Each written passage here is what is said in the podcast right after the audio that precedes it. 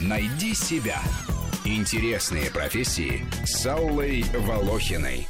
Антрополог – ученый, который изучает людей как биологический вид и членов общества, жизнь человека во всем ее многообразии и развитии, историю культур и цивилизаций. Антрополог никогда не спутает неандертальца с австралопитеком, знает все о гостеприимстве американских индейцев в средние века, раскрывает преступления, произошедшие 500 лет назад. А не так давно ученые вообще открыли новый вид человека и доказали, что древние европейцы были чернокожими – в ближайшее время антропологи надеются получить и расшифровать ДНК хоббитов, карликового вида древних людей, названного по аналогии с героями Толкиена. Поиск сказочных героев – вот такая нескучная профессия.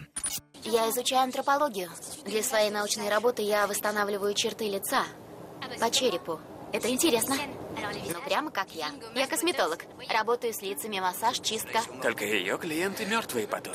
Антропология делится на виды и направления. Те, кто занимаются исторической антропологией, ездят в археологические экспедиции, а те, кто изучают современного человека, ходят в народ, опрашивают, наблюдают, даже берут образцы крови и снимают отпечатки ладоней. Судебные антропологи работают вместе с медэкспертами и помогают опознавать останки, когда от человека остались только кости. Культурная и социальная антропология исследует поведение человека в обществе, его духовную жизнь, родовые отношения – как разные народы вели себя на войне, как строили свое хозяйство.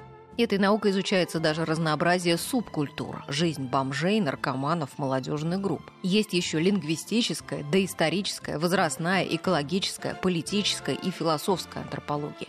Но в СССР ученые занимались только физической или биологической антропологией, которая изучает происхождение и эволюцию человечества и его рас, этнические особенности народов. Помнишь экспедицию Иванова в 30-е?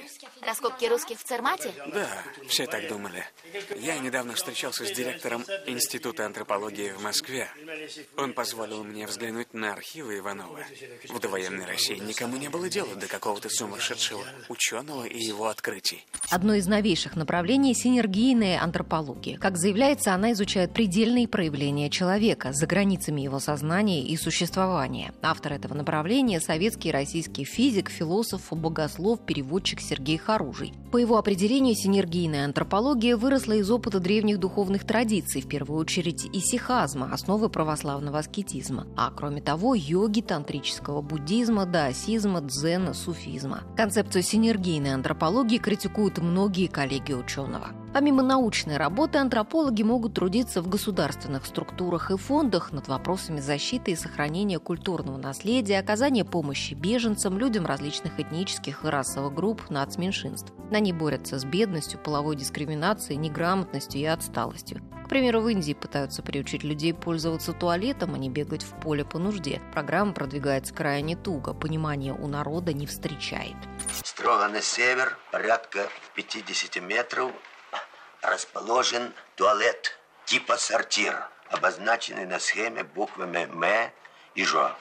Загадок для ученых хватит на века. Каков возраст человечества, где появились первые люди, когда появились речь и языки. А многие открытия важны и для нашей сегодняшней жизни. К примеру, антропологи недавно заявили, что пиво и игра в бильярд помогают отсрочить старость у мужчин, дают им хорошее настроение и заряд энергии. Но в то же время, по сведениям науки, перешли к прямохождению предки современных мужчин ради женщин, а не для того, чтобы освободившимися руками пользоваться инструментами, держать ими стакан или кий. Рубрика об интересных профессиях выходит в эфир по будням, а большую программу «Найди себя» слушайте по воскресенью в 12 часов. «Найди себя» – интересные профессии с Аллой Волохиной –